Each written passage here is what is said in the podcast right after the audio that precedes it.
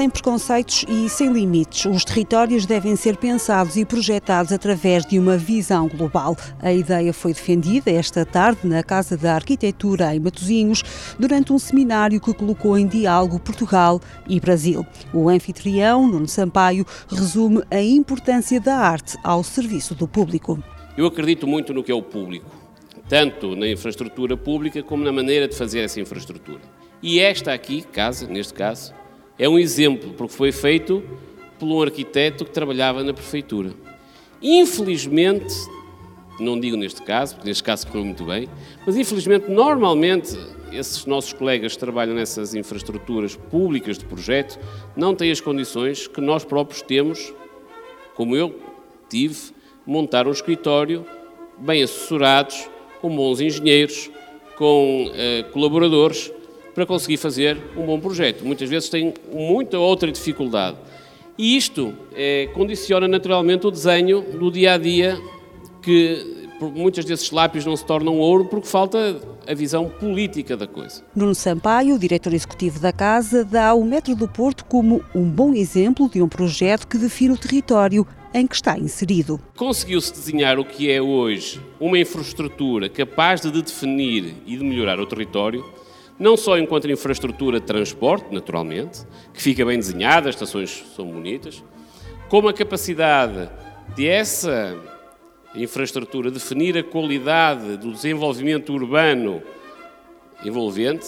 Hoje, o Airbnb está provado que se fixa a cerca de 15 minutos a pé de uma linha de metro, Portanto, a capacidade, o potencial de desenvolvimento urbano fica marcado por essa infraestrutura. O exemplo surgiu durante o terceiro debate do seminário Arquitetura em Diálogo que decorreu este sábado em Matosinhos.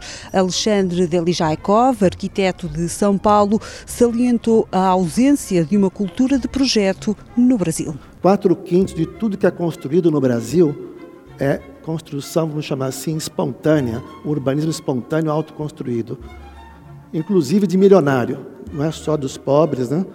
Então é tudo, não existe, na verdade, aquilo que nós estamos nessa sala falando do que seria arquitetura erudita, né?